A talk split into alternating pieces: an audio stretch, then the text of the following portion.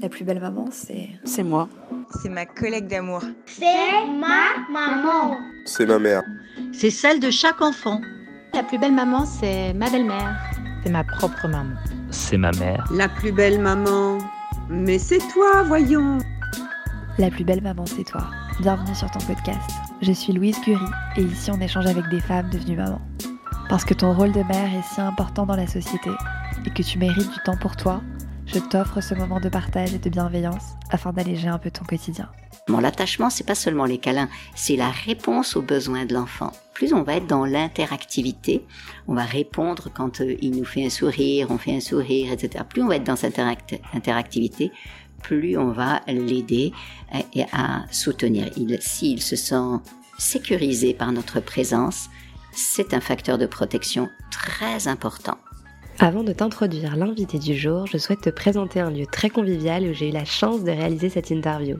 Je cherchais un lieu kids friendly dans Paris et j'ai trouvé une petite pépite dans le quartier des Batignolles. Valentine, la fondatrice, m'a ouvert les portes de son restaurant, fan de carottes. Elle y propose une cuisine contemporaine élaborée à base de produits sains pour toute la famille. Elle a même lancé sa gamme de petits pots pour bébés. C'est pas trop cool? Lors de notre échange, Valentine m'a dévoilé que le confinement lui avait donné envie de soutenir davantage ses maraîchers. Elle ouvre donc très prochainement une petite épicerie juste à côté du restaurant. Donc si tu habites à Paris, je t'invite à passer un bon moment dans son restaurant ou aller faire quelques courses. D'ailleurs, n'oublie pas de lui dire que tu viens de ma part. Tu trouveras l'adresse dans la description de cet épisode. Aujourd'hui, je reçois Isabelle Filiosa. Figure emblématique de la parentalité positive, j'ai été ravie de l'interviewer. Ensemble, on échange sur l'autonomie de l'enfant, comment arriver plus calme à la maison, comment initier les grands-parents à la parentalité positive, mais aussi comment apaiser nos enfants avec ce stress ambiant. Je te souhaite une merveilleuse écoute et n'hésite surtout pas à partager cet épisode avec tes amis mamans. Bonjour Isabelle Filiosa. Bonjour Louise. Vous êtes auteur, psychothérapeute, psychopraticienne, fondatrice des ateliers Filiosa et vice-présidente de la commission des 1000 premiers jours. Figure emblématique de la parentalité positive en France, je suis ravie de vous recevoir sur la plus belle maman podcast. Merci de m'accorder ce moment. Je suis convaincue que cet épisode sera riche pour moi et pour l'auditrice qui nous écoute. Pour commencer, pouvez-vous définir ce qu'est l'éducation positive et quels sont ses bienfaits? Alors l'éducation positive, elle s'oppose à une éducation qui serait dite négative parce qu'elle abîme euh, le psychisme de l'enfant, elle abîme euh, ses capacités euh, de développement.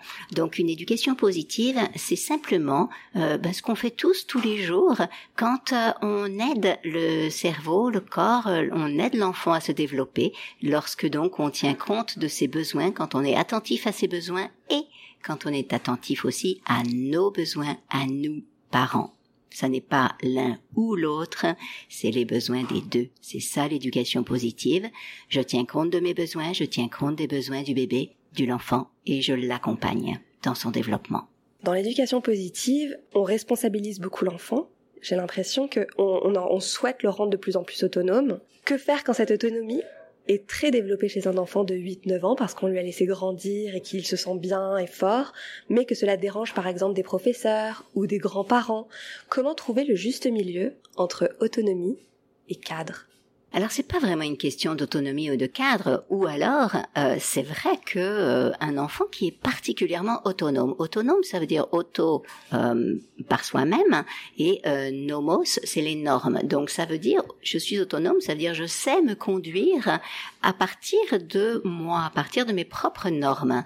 Donc évidemment, parfois ça peut ça peut poser des petits problèmes de frottement euh, quand quelqu'un a un besoin de contrôle.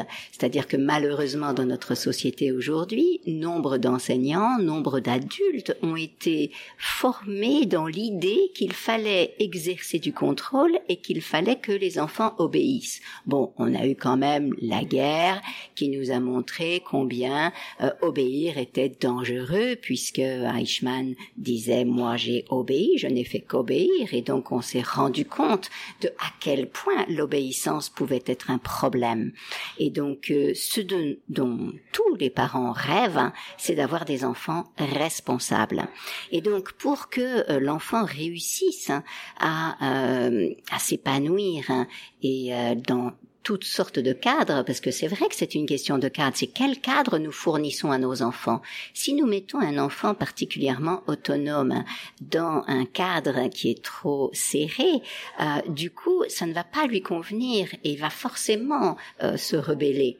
Mais si on met un enfant très soumis dans un cadre comme ça, il va se détruire encore plus. Donc c'est ce cadre que nous avons besoin de faire exploser petit à petit. Comment faire pour aider un enfant euh, autonome? C'est simplement ne pas oublier cette dimension que vous avez nommée tout à l'heure de responsabilité. C'est-à-dire que un enfant autonome, il ne fait pas n'importe quoi. Il est attentif à l'impact de son comportement sur autrui. Et c'est vraiment important de mesurer que euh, nos enfants ont toutes sortes de compétences d'empathie. Ils peuvent faire de l'empathie euh, envers leurs enseignants. Ils peuvent savoir trouver les stratégies qui vont permettre à leurs enseignants de se sentir rassurés. Parce qu'en fait, si un enseignant se met dans le contrôle et cherche à, à trop serrer le cadre autour d'un jeune, c'est parce qu'il se sent insécurisé à l'intérieur. Et quand l'enfant pige ça, ils peuvent le faire très tôt puisque euh, ma fille l'avait compris déjà, elle était au CP et ça s'était mal passé. Elle me dit j'ai maman, j'ai peur de ma maîtresse. Mmh. Elle avait peur de sa maîtresse qui criait et puis qui lui disait qu'elle rêvait tout ça. Et puis donc euh, je lui ai juste posé la question à ton avis, qu'est-ce qui se passe dans sa tête à ta maîtresse quand euh, elle te regarde et qu'elle voit que tu regardes par la fenêtre? Et là ma fille m'a regardé avec les grands yeux, elle m'a dit ah, elle croit que je l'écoute pas. Oh et du coup, elle était toute malheureuse pour l'enseignante. J'ai rien dit de plus. Et la semaine suivante, je dis, bah alors, ça se passe comment avec ta maîtresse? Oui, oh, ça va, je l'ai apprivoisée. Et du coup, j'ai croisé la maîtresse qui m'a dit, ah, j'ai apprivoisé votre fille. Tiens, je me suis dit, tiens, c'est drôle. Et il dit, qu'est-ce qu'elle est mignonne. Elle arrête pas de me dire que j'ai un joli collier, que mon sac est très beau. Bref, elle avait trouvé les stratégies qui permettaient à sa maîtresse de se sentir reconnue. Elle avait mesuré que lorsqu'elle regardait par la fenêtre qui était elle, sa stratégie à elle pour pouvoir écouter, ah, parce que parfois on, c'est plus aidant, enfin en tout cas pour ma fille, c'était plus aidant. Elle se faisait des images dans sa tête pendant que l'enseignante euh, parlait, et donc c'était plus confortable pour elle. Mais elle mesurait que ça n'allait pas pour sa maîtresse. Et donc du coup, elle s'est dit quel est le besoin de sa maîtresse? Eh bien le besoin, c'est euh, de se sentir reconnue. Donc elle a reconnu sa maîtresse dans d'autres choses. Et donc on peut vraiment faire confiance à la créativité de nos enfants Juste, nous avons à ne pas euh, rentrer dans parce que quelquefois on, rentre dans la guerre, nous on se dit ah oui c'est pas bien, ta maîtresse est vraiment trop sévère, euh, ou alors euh, on, on, juge, on dit bah tu devrais quand même te tenir à carreau. Donc soit on donne des conseils à l'enfant, soit on, on juge toute la situation. Ça, ça va jamais être aidant. Pour être véritablement aidant, nous posons des questions à l'enfant quel que soit son âge, on adapte la question à son âge, mais quel que soit son âge, on va lui poser des questions qui vont l'aider à réfléchir à la situation. Ils vont l'aider à réfléchir, on va l'aider à réfléchir à son propre comportement. Tiens, qu'est-ce qui fait que tu fais ça? Pour quelle raison tu te... Et qu'est-ce que ça t'apporte quand tu fais ceci ou cela? Comment réagissent les autres enfants? Et à ton avis, l'enseignant, comment il réagit? Qu'est-ce qui se dit dans sa tête? Qu'est-ce qu'il ressent dans son cœur? Merci Isabelle, c'est génial. Avant d'appliquer la parentalité positive, comme vous l'avez dit tout à l'heure, les parents doivent être bien dans leur corps, dans leur tête, accueillir nos propres émotions, être doux envers nous-mêmes, savoir s'écouter pour mieux écouter euh, ses enfants. Comment y arriver lorsqu'on a une vie à 10 000 à l'heure? Alors Louise, la première chose, c'est déjà que ce n'est pas avant d'appliquer la parentalité positive, parce que c'est en même temps. C'est la parentalité positive, c'est s'occuper de soi c'est pas euh, dans la je peux être dans un parent positif une fois que je suis bien. Non parce que ça on risquerait d'attendre longtemps. Mais euh, non c'est ensemble en même temps. Euh, les outils de la parentalité positive les outils qui nous ressourcent et qui nous calment sont souvent les mêmes euh, par exemple, quand on est euh, voilà dans cette vie l'heure, on, on, rentre du boulot, on est épuisé, on est stressé, ça s'est mal passé au boulot, et évidemment, si on fait semblant de rien, qu'on cherche à garder le pouvoir sur nous-mêmes, bon, je contrôle, je vais être une bonne maman, et on rentre à la maison et on est, euh, on est, ah, on fait des sourires, allez le goûter les enfants, mais forcément les enfants ils sentent le stress, du coup ils vont être infernaux, ils vont se disputer entre eux, ça va mal se passer, du coup on va disjoncter. Donc là, qu'est-ce que je peux faire? Déjà, si je peux trouver le temps de faire un petit sas de décompression pour m'arrêter, peut-être même dans la rue. Simplement, je souffle. Je souffle je vide complètement mes poumons. Trois, quatre fois, tranquillement. J'inspire en quatre, j'expire en comptant huit. Trois fois. Déjà, ça calme mon système nerveux. Ensuite, je retrouve les enfants. Et quand, euh, alors, soit on peut faire, si c'est vraiment très urgent, on fait une course dans la rue.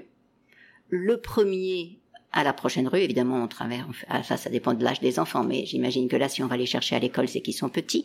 Donc, euh, on, on, on, court évidemment pas dans la rue, mais donc, le premier au bord, au bord du prochain trottoir, et on court. Euh, on peut euh, dire que on saute trois fois sur place, on fait un jumping jack avec les, les, les bras en croix. Donc, on fait quelques mouvements. Déjà, ça va déstresser les enfants, ça va faire rigoler, et euh, on va se sentir bien ensemble. Ou alors, si on a un petit peu plus de temps, plus, un peu plus de, on est moins tendu, on rentre à la maison. Et là, à la maison, on dit, euh, on va faire une bataille de coussins. Et donc, on s'installe sur le lit. Et là, on fait une bataille de coussins. Une bataille de coussins, on a, en tant qu'adulte, pas du tout envie de faire ça à ce moment-là. On, on voit toute la montagne de travail qu'on a à faire, les courses, faut faire le dîner, il va faire leur faire le bain, compagnie. Mais en fait, non, ça va nous faire du bien. Une fois qu'on l'a fait deux, trois fois, on en est très conscient. Une bataille de coussins, c'est toujours extrêmement délicieux et ça ressource pleinement. L'avantage, c'est qu'il y a beaucoup de contact physique, qu'on peut libérer son énergie, on peut taper dans les coussins, on peut faire fort et en même temps, très rapidement, on se met à rigoler et on fait des câlins et on termine toujours une bataille de coussins par un grand moment de câlin. Euh, si nos enfants sont pas trop câlins, on peut appeler ça le panier de chat. Et du coup, les paniers de chatons, hop, on se glisse les uns sous les autres, etc. Et donc, euh, du coup, ça permet d'augmenter les contacts physiques. Tout ça, ça travaille sur le système nerveux euh, parasympathique. Donc ça aide le système nerveux parasympathique à se mettre en place et donc à calmer tout. Ça aide l'ocytocine et la dopamine à être sécrétées dans notre cerveau, dans notre organisme et du coup on se sent mieux et on va gagner énormément de temps. Il suffit de deux minutes et demie de bataille compris et on va être vraiment une super soirée parce qu'on sera détendu, parce que les enfants aussi seront détendus et du coup seront coopératifs parce que quand on a eu un lien comme ça avec son parent, avec papa, avec maman, on a eu un lien de complicité comme ça, et eh ben on a envie de faire avec, de faire plaisir et donc c'est étonnant toutes les personnes à qui euh, j'ai parlé de cette idée et qui l'ont mise en pratique disent mais c'est incroyable, il fait des choses que jamais d'habitude il ne fait. Donc voilà, on a l'impression de perdre du temps, mais en réalité, ça en gagne beaucoup. Ce que j'aime chez vous, c'est vos méthodes simples à appliquer en famille. Je pense aussi par exemple aux post-it que l'on peut coller sur le frigo. Est-ce que vous pouvez l'expliquer à l'auditrice qui nous écoute? Ah oui, on peut mettre toutes sortes de messages quand nos enfants savent lire, et même quand ils ne savent pas lire, il y a des choses qu'on peut faire passer un message écrit, ça a une puissance incroyable. Donc, euh, on peut mettre euh, toutes sortes de choses sur les post-it. Sur un post-it, on peut mettre ce qu'on ressent. C'est aujourd'hui, je suis euh, très énervée. et donc, du coup, les enfants savent que, bon, aujourd'hui, papa est énervé, donc, hop, je suis attentif à papa, je lui fais un peu plus de sourire, de voilà, bon, bref. ou alors, on peut dire, on peut mettre que la table est mise, euh, doit, doit, être mise avant le repas. On peut donner une consigne. Euh, quoi que ce soit. Donc soit des consignes, soit des règles qu'on peut rappeler, euh, toutes sortes de choses. Pas de choses en négatif, bien sûr, que des choses en, en positif, euh, formulées positivement.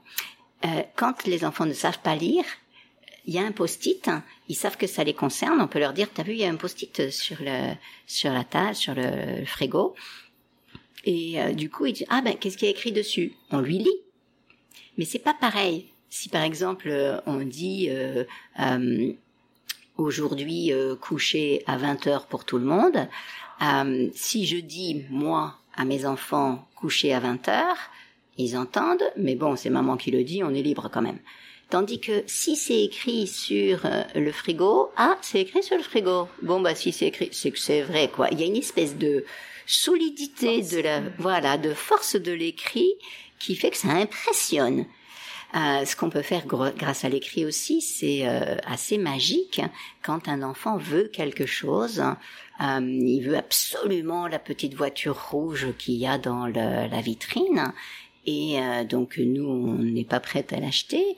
Et du coup, on peut dire, bah, je vais l'écrire et on met sur un post-it ou sur un papier ou sur un cahier, on dit, alors comment tu la veux ta voiture? Donc on dit euh, Marco veut une voiture rouge de telle marque, de la boutique Intel, etc. Et on garde ça. Et quelquefois, on peut acheter au moment de Noël ou quoi la voiture en question, mais pas forcément, parce qu'en réalité, euh, les désirs des enfants sont instantanés. Donc il est dans l'instant. À ce moment-là, il veut. Mais le fait qu'on accuse réception de son désir, en le notant sur un papier, ça lui donne de la valeur en fait, nous avons tous besoin de euh, sentir que quelque chose a de la valeur. Donc, euh, les post-it, les écrits, on peut mettre aussi une lettre, euh, dire un petit mot d'amour sur le sur l'oreiller d'un enfant. on peut faire toutes sortes de choses avec l'écrit. L'écrit donne de la valeur, donne du poids à nos mots. Et l'écrit ne s'oublie pas. Moi, je, par exemple, en parlant de lettres, ça me fait penser tout, tout d'un coup aux lettres que ma mère me laissait, des fois sous l'oreiller ou dans les vêtements, que je garde des fois encore. Et jusqu'à présent, même en étant plus, plus âgée, elle me laisse toujours des petits mots. Donc, comme quoi les mots sont, ont une forte valeur pour, euh, pour les enfants. Oui, et particulièrement quand on part en voyage. Parce que parfois, on est donc loin, on sait qu'on va être plusieurs jours sans voir nos enfants.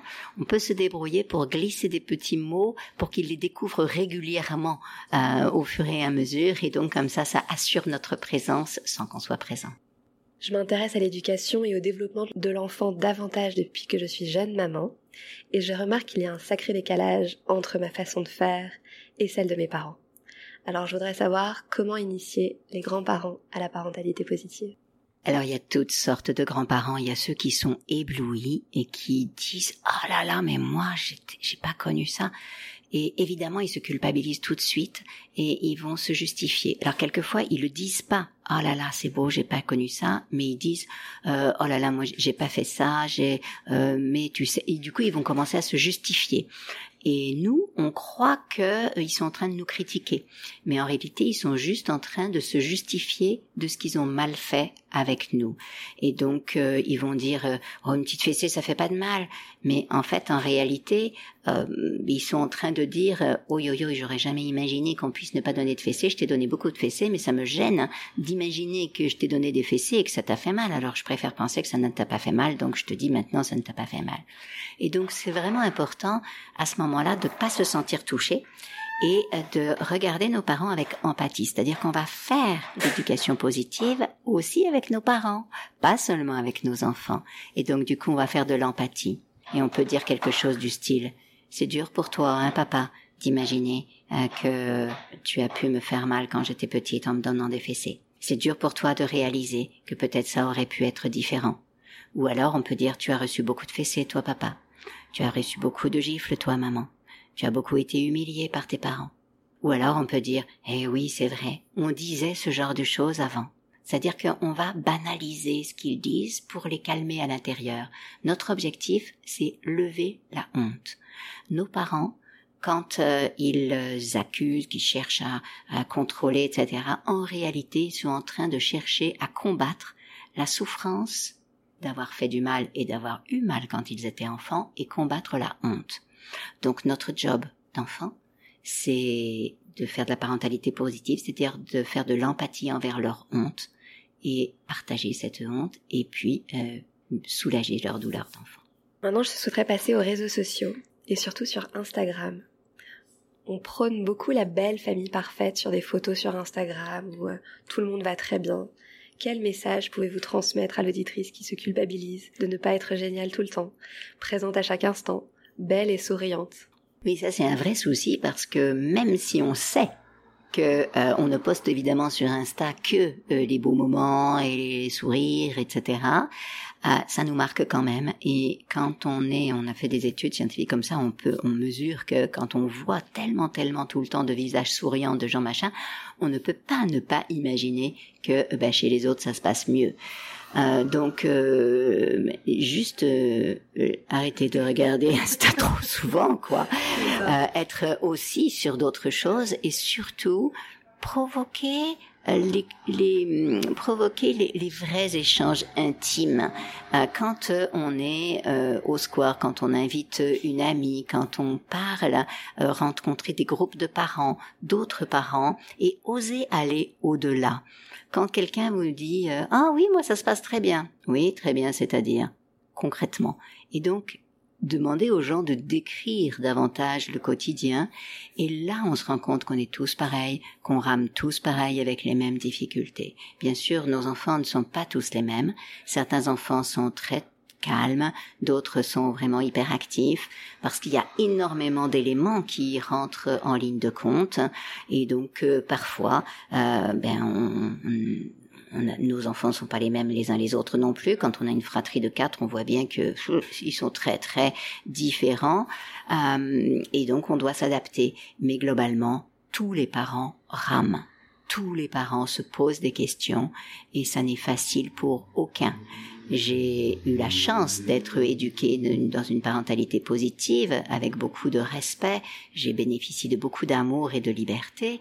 Euh, ça n'empêche que j'ai galéré aussi avec mes enfants. On rencontre forcément des tas de questions. Françoise Dolto, cette immense experte du cœur de l'enfant, elle dit qu'elle s'est posé des questions chaque jour sur euh, ses enfants, euh, sur comment faire. Alors elle, dit chaque jour jusqu'à leurs 7 ans. Je ne sais pas pourquoi ça s'est arrêté à ce moment-là. Moi, ça continue. ça continue? Mais c'est normal. En fait, euh, nous avons un cerveau et le cerveau humain, il sert à se poser des questions. Et donc oui, c'est compliqué, c'est difficile, mais en même temps c'est tellement, tellement gratifiant. Et euh, franchement, euh, on, on, croit qu'on se simplifie la vie. Et quelquefois, les gens qui sont tenants de l'éducation plus dite traditionnelle euh, disent oui, mais tu te compliques la vie avec ta parentalité positive. franchement, où tu vas te poser toutes ces questions, t'as qu'à faire comme ci comme ça, tu donnes des ordres et puis voilà. Et puis, ils croient que c'est ça. Mais en réalité, c'est beaucoup plus facile la parentalité positive. Une fois qu'on est rentré dedans et on a besoin de lutter contre nos automatismes autoritaires, euh, sans ne pas crier, tout ça, c'est quelquefois un peu difficile pour certains. Mais une fois qu'on a pigé le truc et qu'on est dans ce respect de nos propres besoins et des besoins des enfants, mais la vie est tellement plus apaisée et puis on se nourrit du contact des enfants. Tandis que quand on est dans une euh, dynamique de pouvoir avec ses enfants, c'est toujours l'un ou l'autre. On est en conflit. Qui va gagner? Qui est le chef ici? C'est un combat permanent, c'est stressant. Et forcément, au moment de l'adolescence, ça éclate bien plus. C'est plus de tension. Et parfois même ben nos enfants nous en veulent tellement que euh, après euh, ça se passe pas très bien non plus euh, sur nos vieux jours. Donc c'est pas forcément voilà ça ne gagne pas ni de temps ni d'énergie d'être dans l'éducation autoritaire. On a cru ça. Aujourd'hui on sait que c'est le contraire je voudrais qu'on parle un peu de l'environnement dans lequel on est actuellement. Les enfants vivent aujourd'hui dans un environnement plus stressant qu'avant, avec les nouvelles technologies, la pollution, le Covid actuellement. Que pouvons-nous faire en tant que parents pour accompagner nos enfants dans leur enfance de façon la plus saine possible et les aider à réguler ce stress ambiant? Ah oui, c'est sûr que le défi est majeur. Euh, ce que nous pouvons faire, c'est être attentifs pour eux à, à l'air qu'ils respirent, à la façon dont ils respirent, à, à ce qu'ils mangent.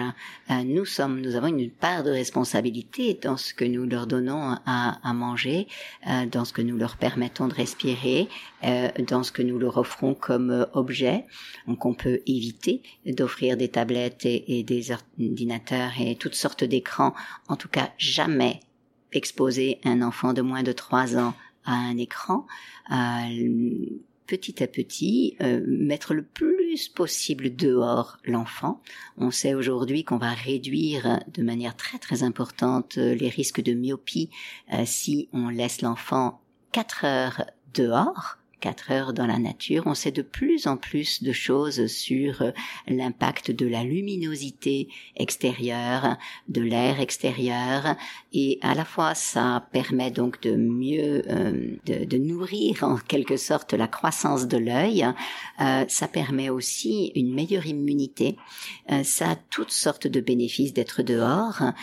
ça permet aussi une meilleure un meilleur accès à la motricité à condition qu'on bouge dehors et qu'on n'interdise pas aux enfants de courir. Donc courir, bouger, un maximum de mouvement.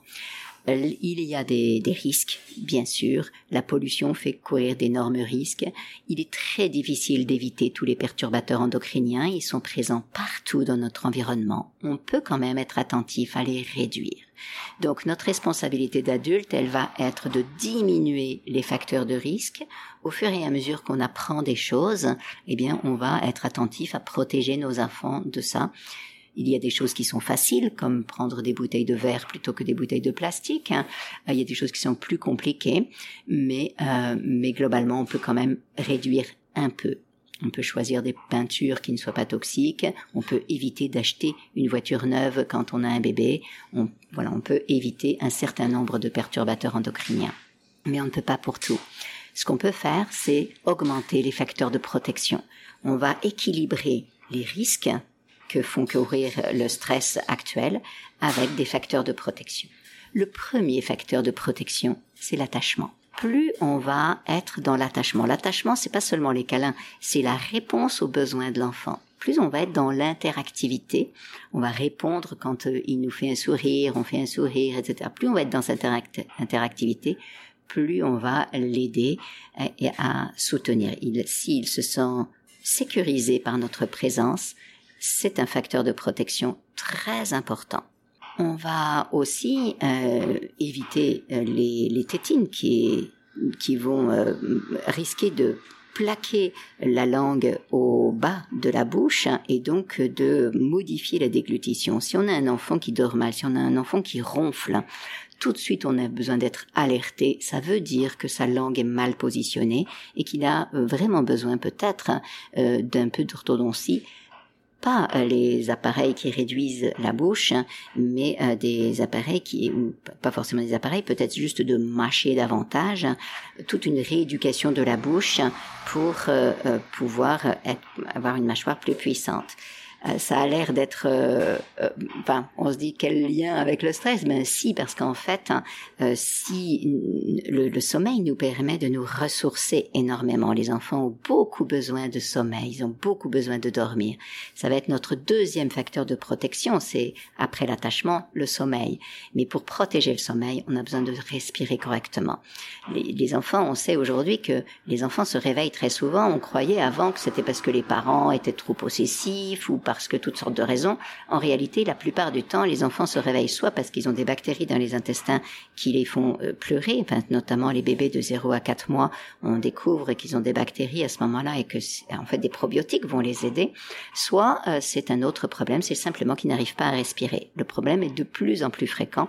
Les voies aériennes sont de plus en plus euh, petites hein, et du coup, la, la langue est moins musclée.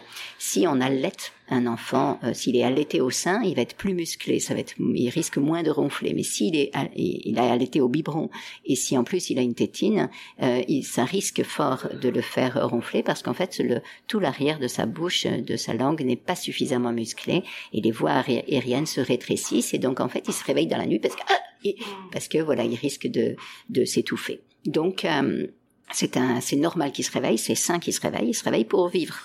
Donc, euh, accompagnons ça, mais surtout, mesurons qu'il y a un souci. On a trop tendance à penser, ça va passer. Non. En général, souvent, les problèmes s'aggravent. Donc, quand on a un souci, on voit que notre enfant ne dort pas bien, ne mange pas correctement, euh, ne tète pas correctement, euh, a trop souvent la tétine dans la bouche ou le pouce dans la bouche, il y a, quelque chose. C'est normal d'avoir un petit peu le pouce dans la bouche, mais si c'est tout le temps, euh, il y a un souci. donc qu'est-ce qui se passe? Si l'enfant est, est, ronchon, si l'enfant refuse certains aliments, si plus plus tard il veut que des aliments blancs ou bien que des aliments mous, c'est un souci. Et c'est sûr que c'est pas facile en France de trouver le bon professionnel continuons.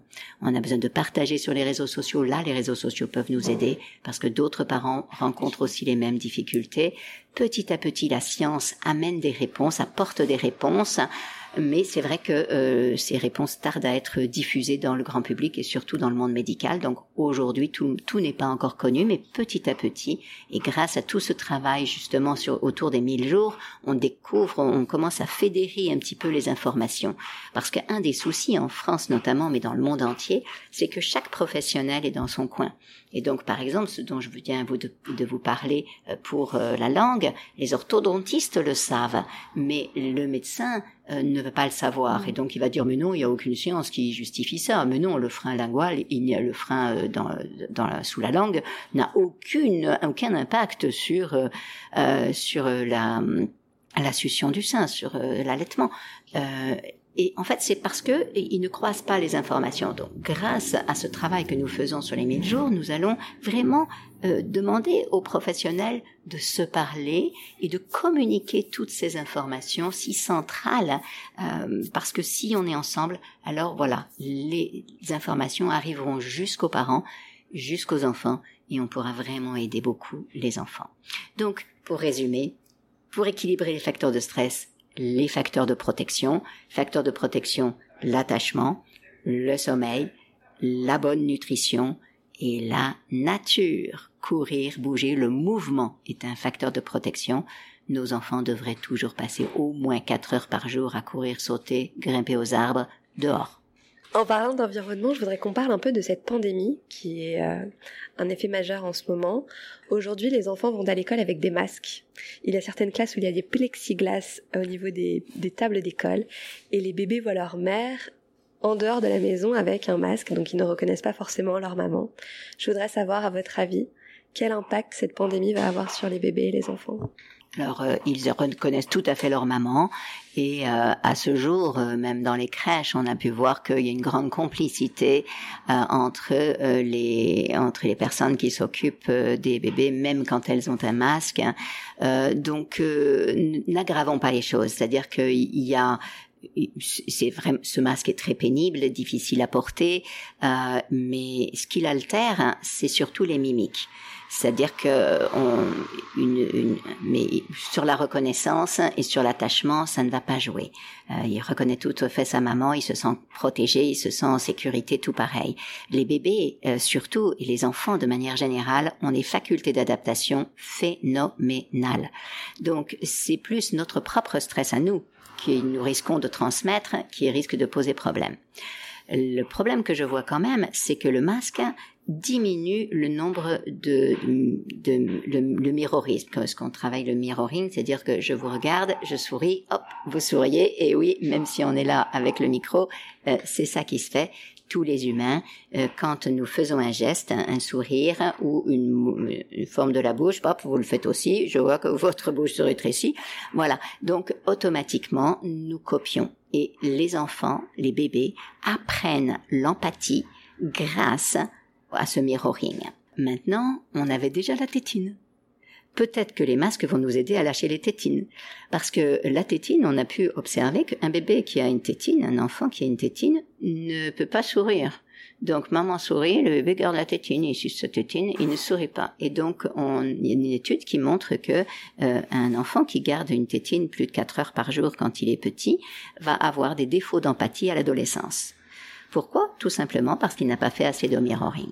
Donc c'est vrai que c'est important de ne pas garder le masque en permanence vis-à-vis des enfants, des bébés. Le masque de temps en temps n'est pas du tout un souci. Les bébés vont s'adapter très bien, ils nous reconnaissent. Euh, il y a des milliers de millions de personnes qui vivent avec euh, un voile. Euh, c'est pas que je défende le voile, mais c'est pour dire que leurs bébés euh, les reconnaissent tout de même et beaucoup de choses passent par les yeux, on le sait, les mimiques autour des, des paupières, tout ça, on peut tout à fait percevoir euh, les émotions. Donc c'est pas là qu'est le souci, mais si on gardait le masque beaucoup trop face aux enfants, on risquerait de diminuer cette capacité de euh, synchronisation des, des cerveaux. Quand on se synchronise sur le visage de l'autre, notre cerveau se synchronise, nos ondes cérébrales se synchronisent et c'est comme ça qu'on apprend la communication, c'est comme ça qu'on apprend l'empathie. Et concernant les, enfants, les enfants qui sont à l'école avec tous ces plexiglas et à la cour de récréation, qu'est-ce que qu'est-ce qu'on peut dire à toutes ces mamans qui, qui nous écoutent et qui sont un peu stressées par rapport à ces enfants qui vont à l'école aujourd'hui avec leur masque et avec ces plexiglas? Euh, nous n'avons pas beaucoup de choix sur la situation et donc de la même manière, euh, ce que nous pouvons faire avec nos enfants, c'est la même chose que devant toute situation devant laquelle nous n'avons pas de choix, c'est-à-dire écouter. Et donc, plutôt que de projeter notre stress et d'imaginer que ça va être dramatique, euh, déjà rappelons-nous que les enfants sont encore plus adaptables que nous, donc ils vont s'adapter à toutes sortes de situations et un plexiglas est moins problématique que euh, que des hurlements de l'enseignant par exemple. Donc euh, battons-nous sur ce qui est vraiment euh, important. Ce qui va risque de poser problème si ça dure trop, c'est le défaut d'immunité, c'est-à-dire que nous savons scientifiquement que nous un enfant construit son immunité grâce à l'échange de bactéries. Chaque fois que nous rencontrons toutes sortes de gens, nous échangeons des bactéries et ces bactéries nous permettent de garder une bonne immunité. Donc le risque, si ça durait trop longtemps, c'est que euh, l'immunité de nos enfants chute. Et donc peut-être ce que nous pouvons faire, c'est veiller à ce que leur immunité soit suffisante en les emmenant dans la nature, par exemple, en sortant, euh, en voilà. C'est après, euh, on aurait réellement besoin d'un échange de bactéries humaines. Mais bon, pour l'instant, pour l'instant, on fait comme on peut, voilà. Mais écoutons, on peut demander à un enfant, qu'est-ce que ça te fait d'avoir ce là Qu'est-ce que ça change pour toi? Qu'est-ce que tu te dis? Qu'est-ce que Ils peuvent aussi le prendre comme un jeu, hein, donc euh, c'est pas c'est pas forcément dramatique. Et en tout cas, le drame n'est peut-être pas là où nous on le projette. Écoutons-les. Parfait. Vous êtes vice-présidente de la commission des 1000 premiers jours. Pouvez-vous nous expliquer cette commission et l'importance de ces 1000 premiers jours? Alors cette commission a été euh, réunie, euh, mise en place par le président de la République euh, il y a un peu plus d'un an maintenant, et c'est une commission qui vise à réfléchir et à mettre en, en, évidence les points vraiment fondamentaux, ce qu'on sait aujourd'hui scientifiquement sur l'importance de cette période. c'est une réflexion sur cinq grands points et nous amène à produire, on nous a demandé, le président Macron nous a demandé des recommandations euh, pour euh, impulser une nouvelle politique de parentalité euh, en France. En France, on s'est trop peu préoccupé de prévention depuis des années. On a trop peu tenu compte des besoins des mamans, des papas et des bébés. Et on se rend compte aujourd'hui que investir dans ce moment-là est vraiment quelque chose de très important, même économiquement. Ça va nous faire gagner de l'argent sur le long terme. Donc ça, ça les a déterminés. Euh, dans le monde entier, on parle de ces mille premiers jours de la vie nous croyions avant euh, que euh, on était voilà qu'on tombait malade parce qu'il y avait un, virus parce qu'il y avait alors c'est vrai euh, il y a un virus il y a un microbe oui c'est vrai mais en même temps il y a un terrain qui est préparé de bien avant. Et certains nombres de maladies prennent leur origine pendant la grossesse il y a de plus en plus de maladies qu'on appelle non transmissibles, c'est-à-dire ce sont pas des maladies à virus ou à microbes, ce sont des maladies comme le diabète, comme les maladies cardiovasculaires, etc., qui sont des maladies qui ne se transmettent pas. Donc il n'y a pas un vecteur qui passe. Et ces maladies-là, et nombre de cancers aussi, prennent leur origine dans les mille premiers jours de la vie. C'est dire leur importance. En fait, quand le cerveau se développe, le cerveau du tout petit, depuis l'embryon, euh, tout son corps se développe, son cerveau se développe, se construit. Et si il y a un stress important qui intervient à ce moment-là, que ce soit un stress chimique, un stress émotionnel, un stress de quelque ordre que ce soit, ça va impacter le développement de ces structures. Et quand le développement d'une d'une structure minuscule dans le cerveau n'a pas pu se faire correctement, eh bien du coup, des années plus tard, il risque d'y avoir des problèmes. Je suis particulièrement touchée par cette question puisque mon mari est décédé il y a maintenant deux ans d'un glioblastome, c'est-à-dire euh, un cancer, une tumeur du cerveau, et euh, il est décédé à l'âge de 60 ans. On sait euh, que cette tumeur au cerveau, quand on retrace dans les données épidémiologiques, on voit que il y a un pic, il y a 40% de gens qui ont un glioblastome qui sont nés au mois de février. Tiens, un gros pic au mois de novembre et 0% au mois de août. Du coup, les épidémiologistes se sont dit qu'est-ce que c'est que cette histoire? Et ils ont cherché. Et qu'est-ce qu'il y a particulièrement euh, en novembre et en février, eh bien, il y a la grippe, il y a les virus. Même, euh, on a suspecté plusieurs virus. Pour l'instant, on pense que c'est probablement celui de la grippe, mais c'est pas certain. Il peut y avoir un autre virus euh, en, en jeu. Mais très probablement, la mère de mon mari a contracté un virus dans les 15 jours avant sa naissance ou les 15 jours après sa naissance, dans ce mois-là. Ce virus a migré et s'est installé et a empêché une petite zone de son cerveau près de la mémoire de se développer. Et c'est seulement vers l'âge à partir de 58, entre 58 ans et 62 ans, que le glioblastome se développe complètement et peut être. Euh, donc, euh, évidemment, ça ne suffit pas. C'est-à-dire qu'il y a ce problème au, moment de la naissance. Donc, il y a quelque chose qui s'est passé là. Si on le sait, on va faire plus attention et on va pas laisser la personne ensuite manger n'importe quoi, euh, être trop stressée, etc. y accumuler les facteurs de euh, risque. Parce qu'en fait, c'est important de voir que rien n'est déterminant totalement. Mon mari aurait très bien pu ne pas avoir le glioblastome, mais il y avait là un, un petit risque. Et donc, il s'agissait, si on le découvre, donc tout l'enjeu de cette commission des 1000 jours, c'est repérer les risques, les facteurs de risque, les perturbateurs endocriniens, j'en ai parlé tout à l'heure, c'est vraiment extrêmement grave la situation. Euh, ça abîme la thyroïde, ça empêche les enfants de se développer, ça diminue les capacités. Aujourd'hui, euh, il y a 1% de moins dans un, pardon, un point de moins de QI, c'est-à-dire pour la première fois dans l'histoire de l'humanité, le quotient intellectuel diminue.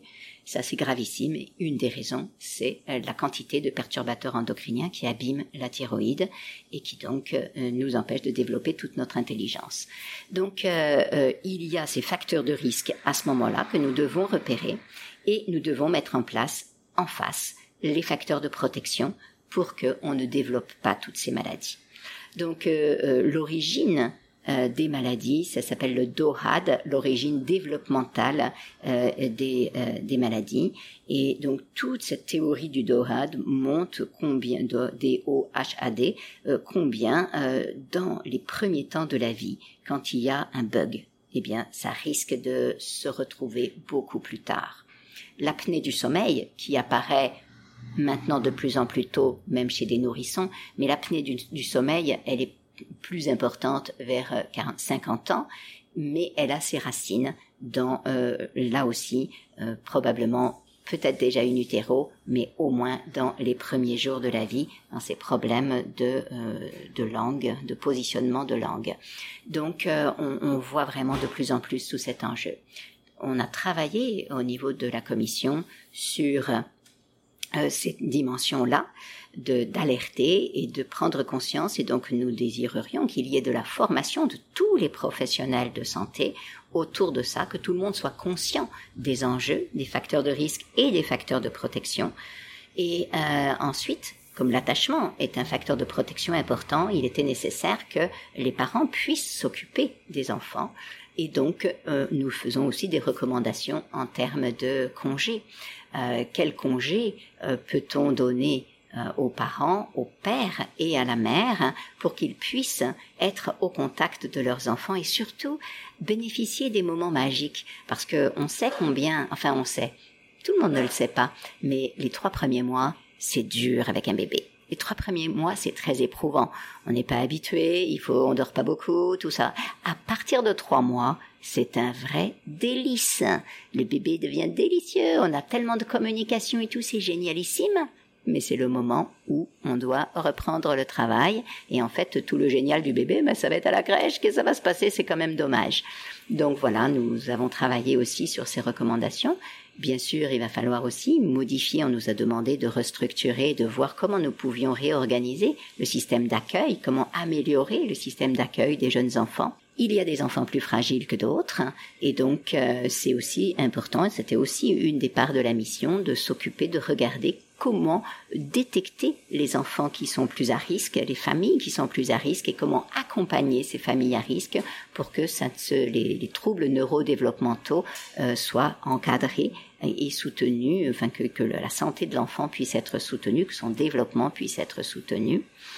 Et euh, bien sûr, comme euh, ça, tout ça prend sens dès avant la conception, les mille jours, euh, on se demandait où est-ce que ça commence. Bon, alors c'est mille plus ou moins, hein, parce que on va pas compter le millième jour évidemment, mais c'est globalement depuis avant la conception jusqu'à l'entrée à l'école, on s'est occupé de toute cette période-là.